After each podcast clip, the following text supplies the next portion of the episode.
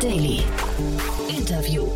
Herzlich willkommen zurück zu Startup Insider Daily. Mein Name ist Jan Thomas und wie vorhin angekündigt, Diana Heinrichs ist bei uns zu Gast, Gründerin und CEO von Lindera, ein Unternehmen hier aus Berlin, das gerade eine Finanzierungsrunde in Höhe von 6 Millionen Euro abgeschlossen hat und eine App entwickelt, die auf Basis von künstlicher Intelligenz und Smartphone-Videos Menschen im pflegebedürftigen Zustand oder hohen Alter davor bewahren möchte, zu stürzen. Das ist ein riesengroßes Problem, gerade für diese Zielgruppe und wie es dazu kam und welche Rolle Technik dabei spielt und warum Diana ihren Job bei Microsoft an den Nagel gehängt hat. All diese Themen hört ihr gleich im Gespräch. Es ist wirklich ein tolles Gespräch geworden, sehr inspirierend, zumal ja Diana auch noch eine weibliche Gründerin ist und von denen haben wir ja so wenig und auch darüber haben wir natürlich ein bisschen gesprochen. Also sehr inspirierend. Kurz aber trotzdem noch der Hinweis auf das Gespräch vorhin. Bei uns zu Gast um 13 Uhr war ja Jan Julko, der CEO und Founder von Everphone. Und da haben wir über die News des Tages gesprochen, über eine 200 Millionen Dollar Finanzierungsrunde für Everphone.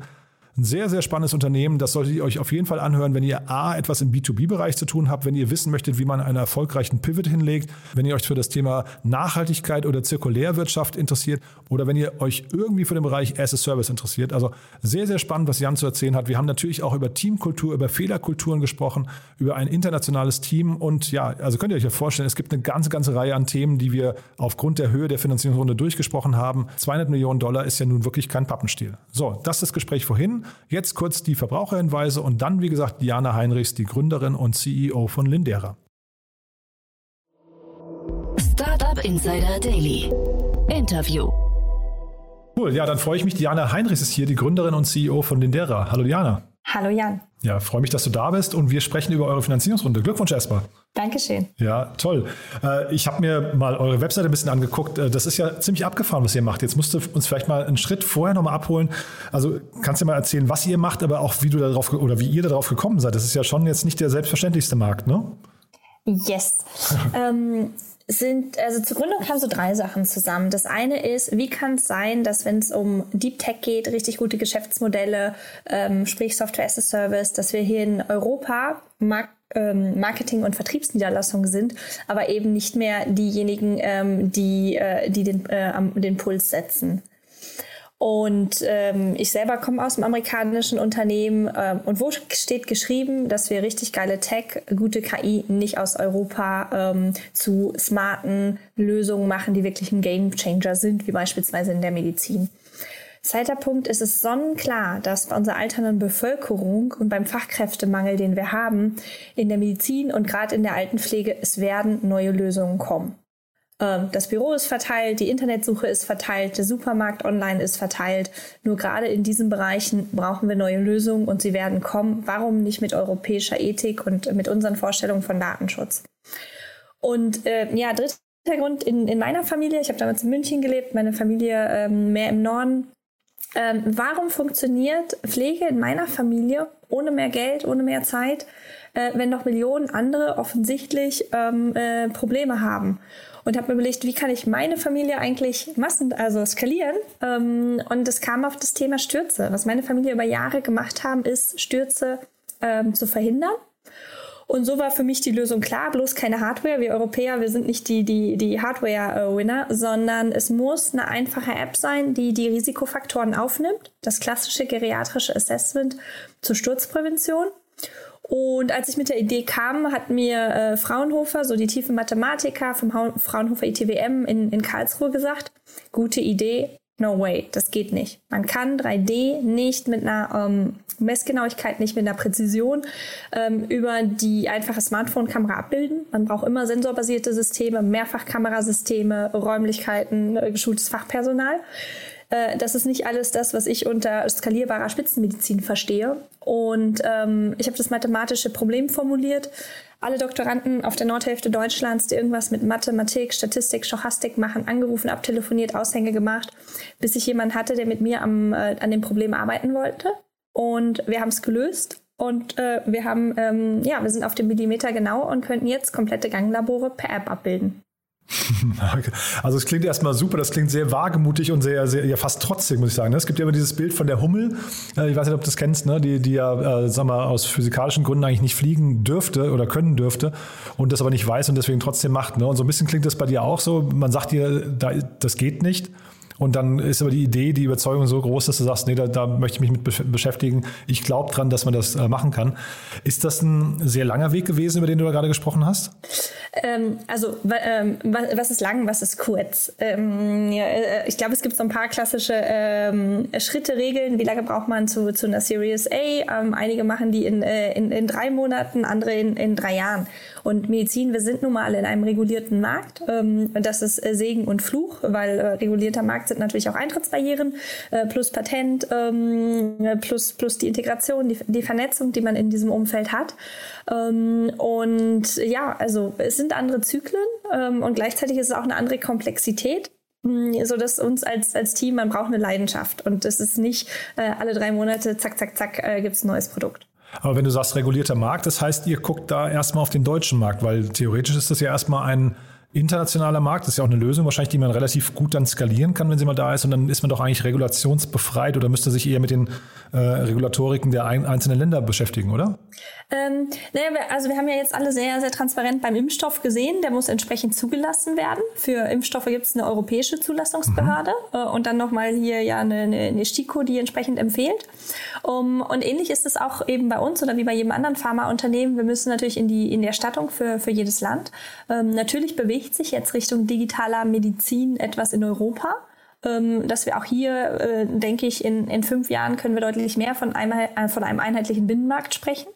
Wir sind sozusagen Pioniere auf technologischer Seite, auf der Seite, wie kommen wir in die ähm, Erstattungssysteme, wie arbeiten wir in der Pflege zusammen, äh, wie sehen die, die, die Modelle dahinter aus?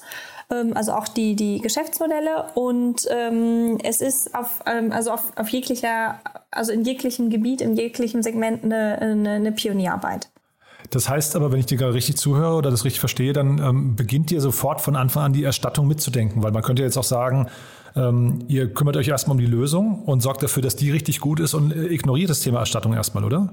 Mm, würde ich nicht, weil Erstattung ist, also da geht es ja nicht nur darum, irgendwo einen Haken hinter zu bekommen, sondern wirklich gemeinsam mit Krankenkassen, gemeinsam mit Leistungserbringern, egal ob das Pfleger, ob das ähm, Ärzte oder Ärztinnen sind, äh, das gemeinsam mit denen zu, zu, zu regeln und mhm. zu, zu lösen und mitzudenken. Und das sind einfach die Thematiken, im, die man im Gesundheitssystem hat. Ähm, und muss auch sagen, dass unsere Zusammenarbeit von Anfang an mit Krankenkassen war unglaublich hilfreich, weil dort sitzen aus, äh, auch aus ganz unterschiedlichen Bereichen äh, durchaus viele äh, versierte Menschen, die auch echt Ahnung haben und die Versorgung kennen. Mhm. Ähm, und ähm, ja, also wir haben jetzt unglaublich viele Geschäftsmodelle gesehen, die eine Abhängigkeit ähm, in, in ihrer Lead-Akquise haben über äh, was kostet es bei Apple oder bei Google.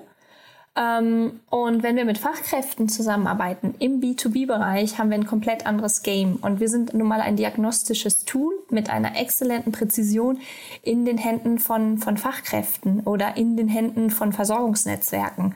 Ähm, damit halt eben unabhängig von den typischen Customer Acquisition Costs. Und gleichzeitig arbeiten wir mit ähm, Fachkräften zusammen, die natürlich äh, höchste Ansprüche haben.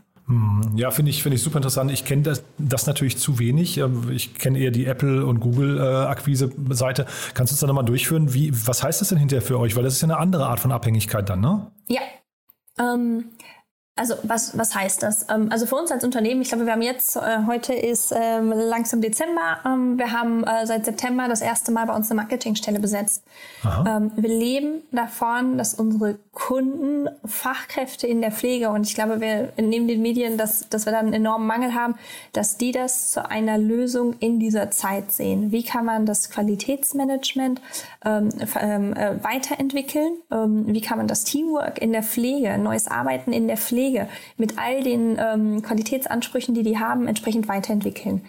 Ich glaube, Historisch war beispielsweise die Blutanalyse oder eine Urin Urinprobe als diagnostisches Element ein absoluter Gamechanger. Wir rühren nicht mehr mit dem Finger rum, ähm, sondern wir können äh, Schritt für Schritt für immer mehr Krankheitsbilder ähm, äh, Analysen fahren. Mhm. Und das machen wir jetzt beim Thema Bewegung. Und da ähm, äh, häng, ähm, ist für uns die Zusammenarbeit mit Versorgungsnetzwerken, mit, also wir haben, arbeiten mit Korean zusammen. Korean ist Europas größter Anbieter für private Pflege, mit, äh, mit einer Caritas genauso wie mit dem Deutschen Roten Kreuz ähm, mit dem Seniorenwerk. Ähm, das sind, äh, sind eben unsere Kunden und ähm, da leben wir von Empfehlungen und die schauen sich das dann auch gegenseitig in den Einrichtungen an, sind unglaublich kritisch ähm, was uns in der Produktentwicklung immer sehr geholfen hat, weil jeder, der den Mund aufmacht, und das ist auch das Schöne, wenn man aus Deutschland entwickelt, ähm, den, äh, das Feedback kann wir dann auch direkt einfließen lassen. Mhm. Ja, finde ich, finde ich mega spannend. Äh, das klingt so ein bisschen, ich, ich kenne das aus dem Pharmabereich, ähm, wo dann irgendwie, da fängt man irgendwann auch mit Lobbyismus an natürlich, aber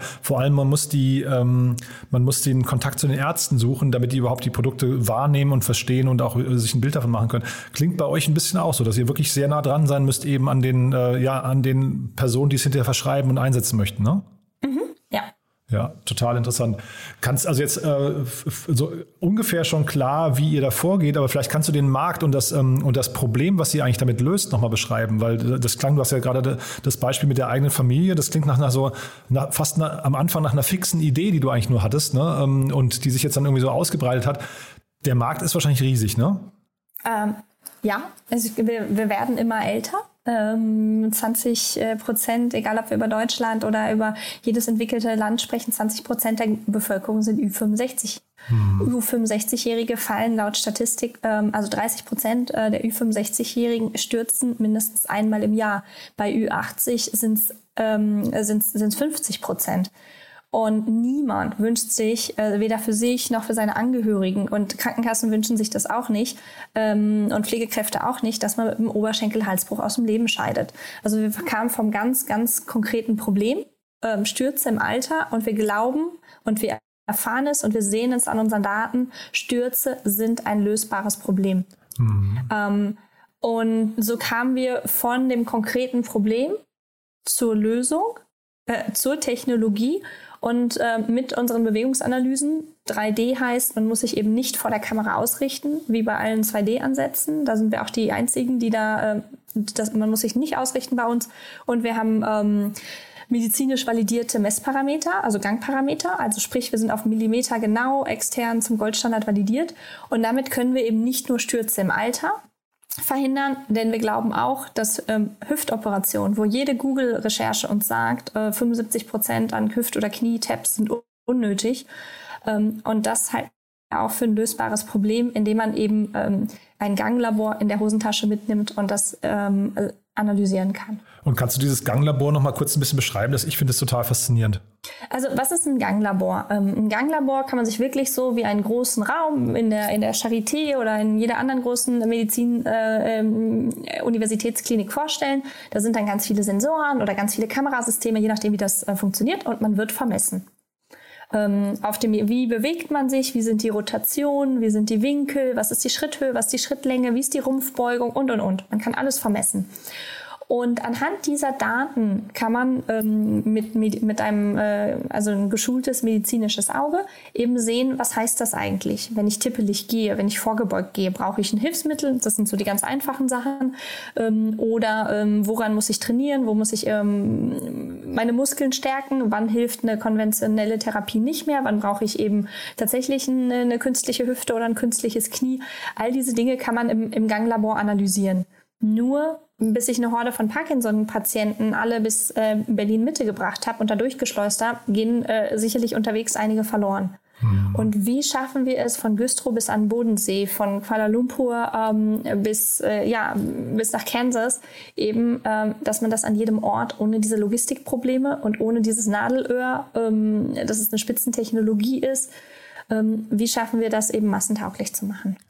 Und du sprichst jetzt die ganze Zeit von äh, also Parkinson oder auch von älteren Patienten, äh, Sturzgefahr. Aber wenn ich eurer Webseite richtig folge, dann geht ihr ja auch ein bisschen in den früheren Bereich schon rein, weil man kann ja jetzt auch wahrscheinlich auch dann sehr viele Diagnosen machen im früheren Alter, um vielleicht auch vorzubeugen, oder? Ja, also unsere Technologie, also wir sind da total ähm, hin und her gerissen. Ähm, einerseits, ich glaube, als, als junges Unternehmen Fokus, Fokus, Fokus. Ähm, und ähm, ganz klares Ziel, wir wollen das ähm, Thema Stürze im, im Alter lösen. Und da gehört halt mehr dazu als, als eine App, sondern wirklich eine, eine ganz klare Zusammenarbeit in den Versorgungssystemen. Ähm, deswegen, ähm, wir haben jetzt auch einen ordentlichen Markteintritt in Frankreich gemacht, äh, sind, sind da ähm, entsprechend auch ähm, mit, mit, mit Partnern live. Gleichzeitig haben wir eine enorme Nachfrage auch nach, zu unserer 3D-Technologie. Ähm, ähm, kann man äh, damit nicht auch Übungen korrigieren?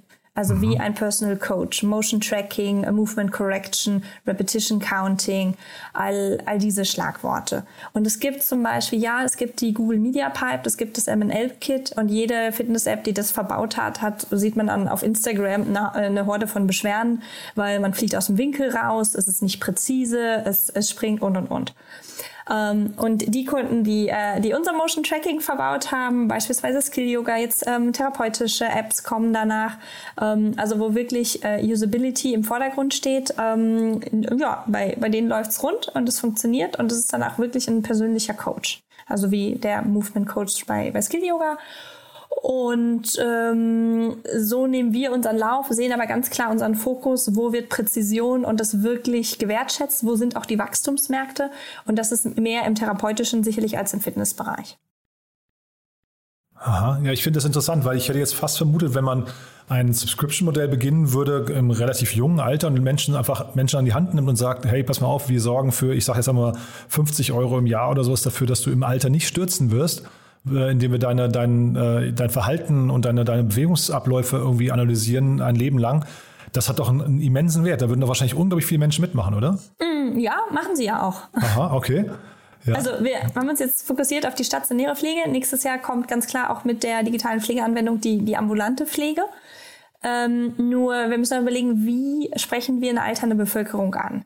Ähm, und äh, erstmal äh, rein über Google und Facebook wird es halt einfach äh, nicht funktionieren weil ähm, die machen vielleicht so, weil nicht bei YouTube zehn Prozent der, der Nutzer aus, also pflegende Angehörige und Pflegebedürftige, einfach von, von der Altersstruktur.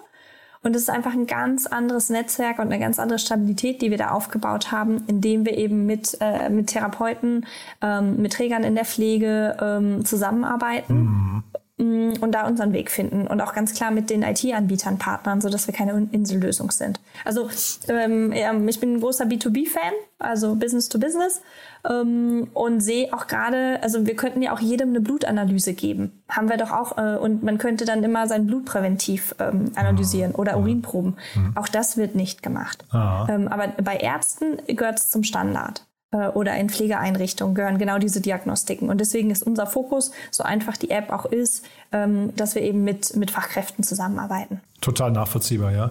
Äh, und sag mal, euer Team, kannst du uns da nochmal durchführen, weil das ja, das muss ja sehr, sehr technisch, also du hast ja vorhin von, du hast ja selbst Deep Tech genannt, ist ja wahrscheinlich auch der richtige Begriff oder die richtige Gattung dafür.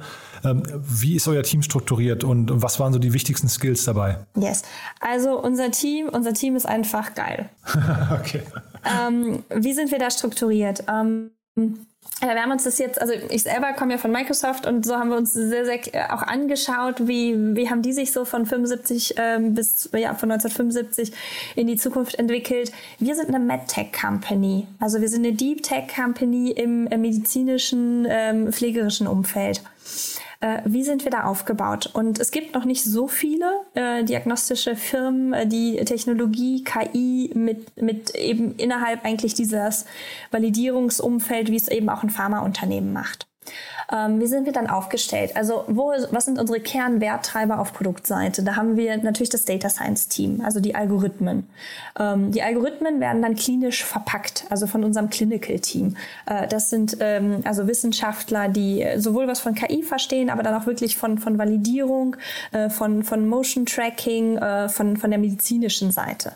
Ähm, wenn wir es eben klinisch verpackt haben, die Validierungen gemacht haben, die Studien, dann kommt die, die, die nächste Hülle drumherum, das ist unser Tech-Team, die sozusagen die App, das Backend bauen, die Integration in die bestehenden Systeme macht. Wir sind explizit kein Plattformanbieter, sondern sehen einen, einen Datenfluss, ähm, egal ob es die Bewegungsparameter sind oder ob wir es auf der nächsten, auf dem nächsten Level ähm, konkreter übersetzen oder die, den, den Code, den wir zum, zum äh, zu unserem Software Development Kit rausgeben, das fließt ja alles in andere Systeme ein. Also da sind wir sehr liquide und auch diesen, diesen, dieses Abstraktionslevel muss man ganz klar bei uns mitbringen. Ähm, bei uns gibt es nicht diese Plattform, an der man sich festhalten kann.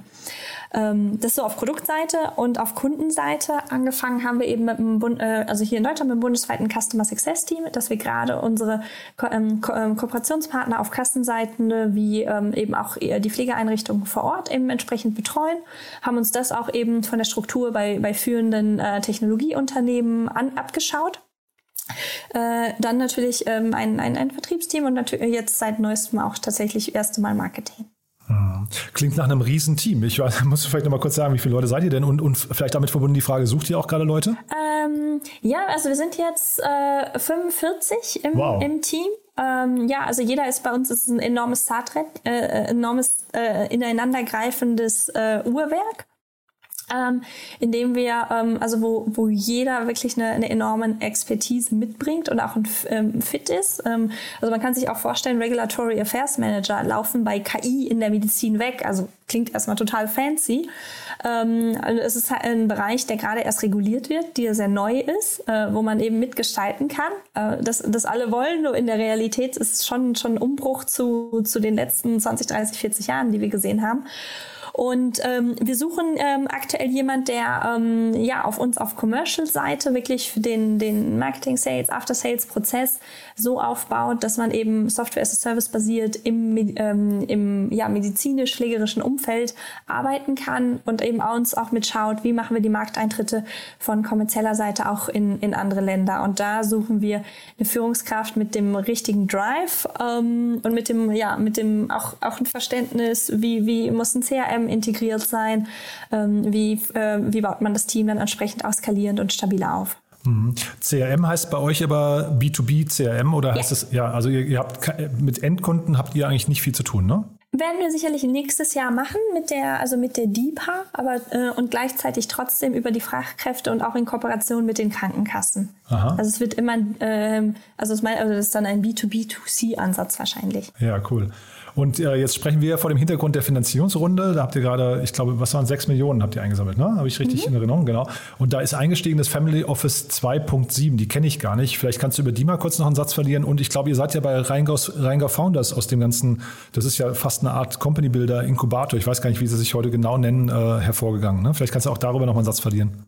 Ähm, also, ähm, wir haben über äh, Larissa Zeichert, einer unserer bestehenden Investoren, die so seit, seit ähm, ja, einer unserer wirklich sehr, sehr frühen Phasen uns unterstützt, eine Berliner Unternehmerin, äh, die schon sehr, sehr äh, lange durch den ähm, Bund der jungen Unternehmer mit ähm, Carsten Wulff zusammenarbeitet ähm, und ich glaube, es sind unglaublich gut vernetzte Sparringspartner.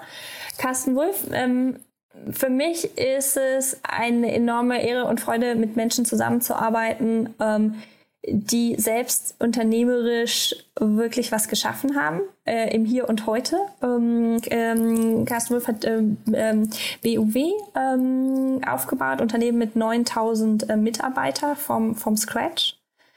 Und äh, jetzt, ähm, ja, nach dieser Zeit das in Family Office mit dem Fokus ähm, äh, Gesundheit skalierbare, wachstumstreibende Lösung und mit sich auch ein, ein tolles europäisches ähm, Netzwerk da mitgebracht und ist für uns einfach auch gerade im, äh, im Bereich halt Commercials aufzubauen ein enorm wichtiger blickender Sparringspartner, der sowohl die Komplexität im Gesundheitswesen als auch die, die Stellschrauben versteht, ähm, die man da braucht. Äh, wir haben im Gesellschafterkreis, ähm, also sind wir ja, ein, ein, sehr, also wir haben ein unglaubliches engen Draht im Gesellschaftskreis und sind da sehr, sehr stark vernetzt.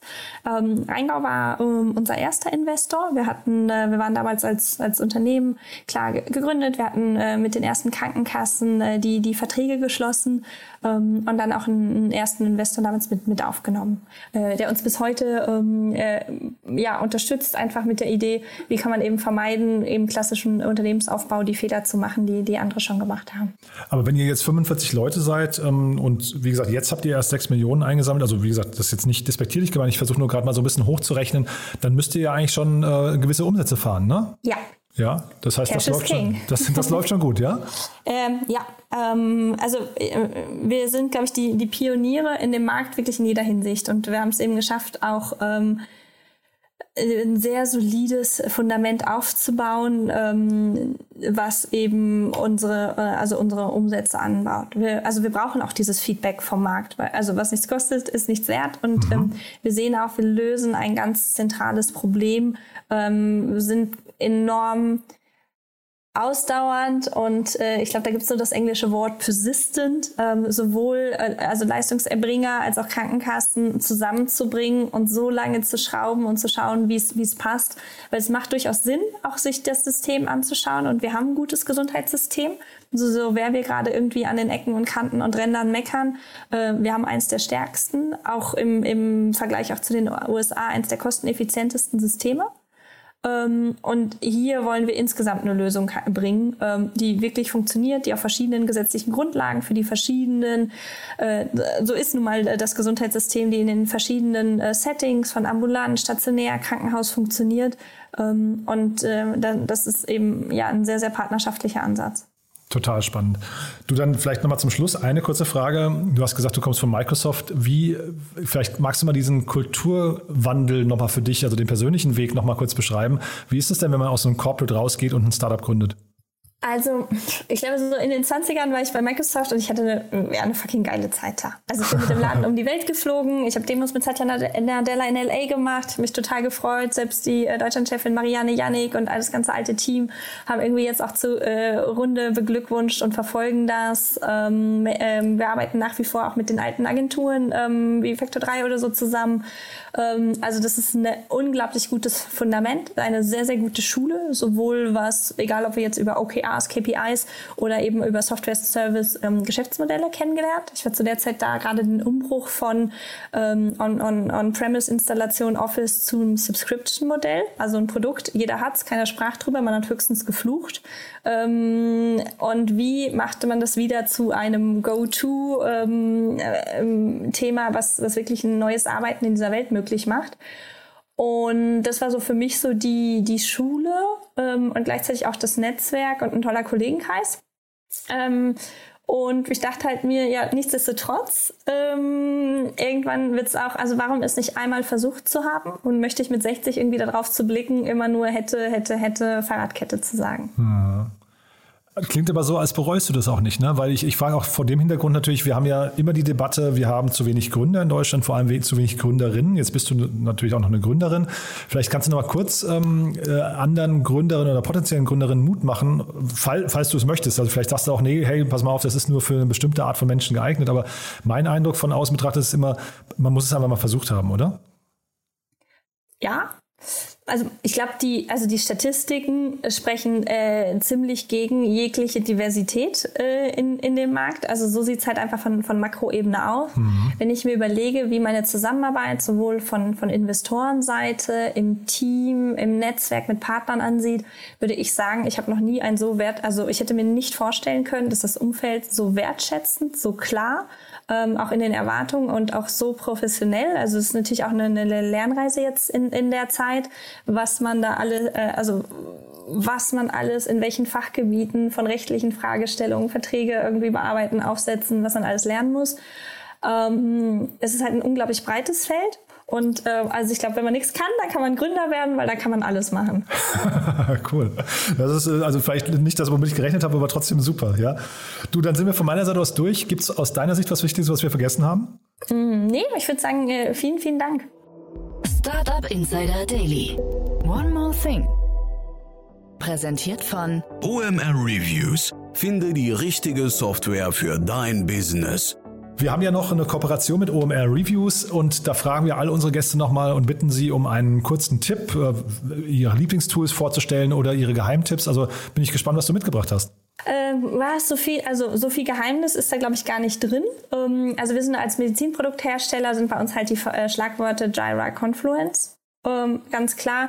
Und äh, also gibt viele gute Tools. Wir nutzen natürlich auch immer noch Office 365, wo das Team immer äh, zwinkert. Ähm, ähm, ich glaube, es ist eher, äh, es ist vor allen Dingen eine Kultur, wie man mit Tools arbeitet und äh, dass man eben die Sachen auch im Team teilt. Und das heißt aber, äh, also wie, wie genau ist eure Abhängigkeit von den Tools? Das, die sind bei euch sehr präsent demnach, ja? Absolut. Also ähm, wir, haben letzt, ähm, wir hatten kürzlich einen Bewerber, der kommt vom großen Medizinprodukthersteller, den es schon ein paar hundert Jahre irgendwie gibt.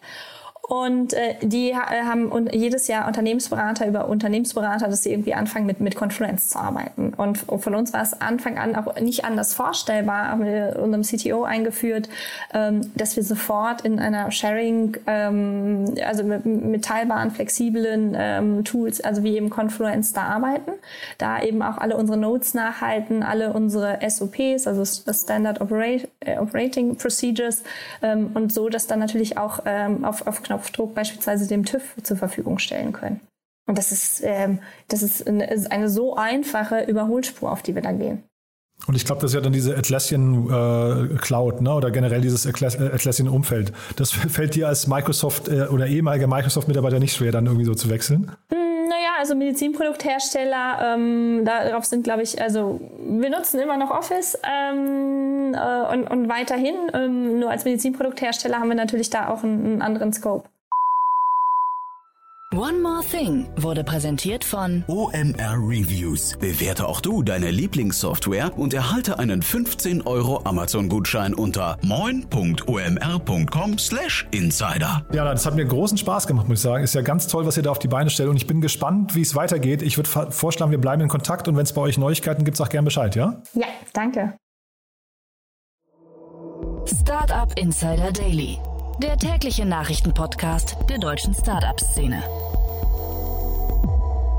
So, das war's. Das war Diana Heinrichs, die Gründerin und CEO von Lindera und damit sind wir durch für heute. Ich hoffe, es hat euch Spaß gemacht. Wenn dem so sein sollte, wie immer die Bitte, empfehlt uns gerne weiter. Wir freuen uns über jede Weiterempfehlung auf den sozialen Medien. Kanal egal, sage ich einfach mal, aber noch schöner und noch hilfreicher für uns sind natürlich Bewertungen auf Apple Podcast. Das heißt, damit könnt ihr uns einen großen Gefallen tun, wenn ihr uns dabei unterstützen möchtet, diesen Podcast sichtbarer zu machen. Wir freuen uns natürlich sehr, wenn wir immer mehr Menschen erreichen, die diesen Podcast hören.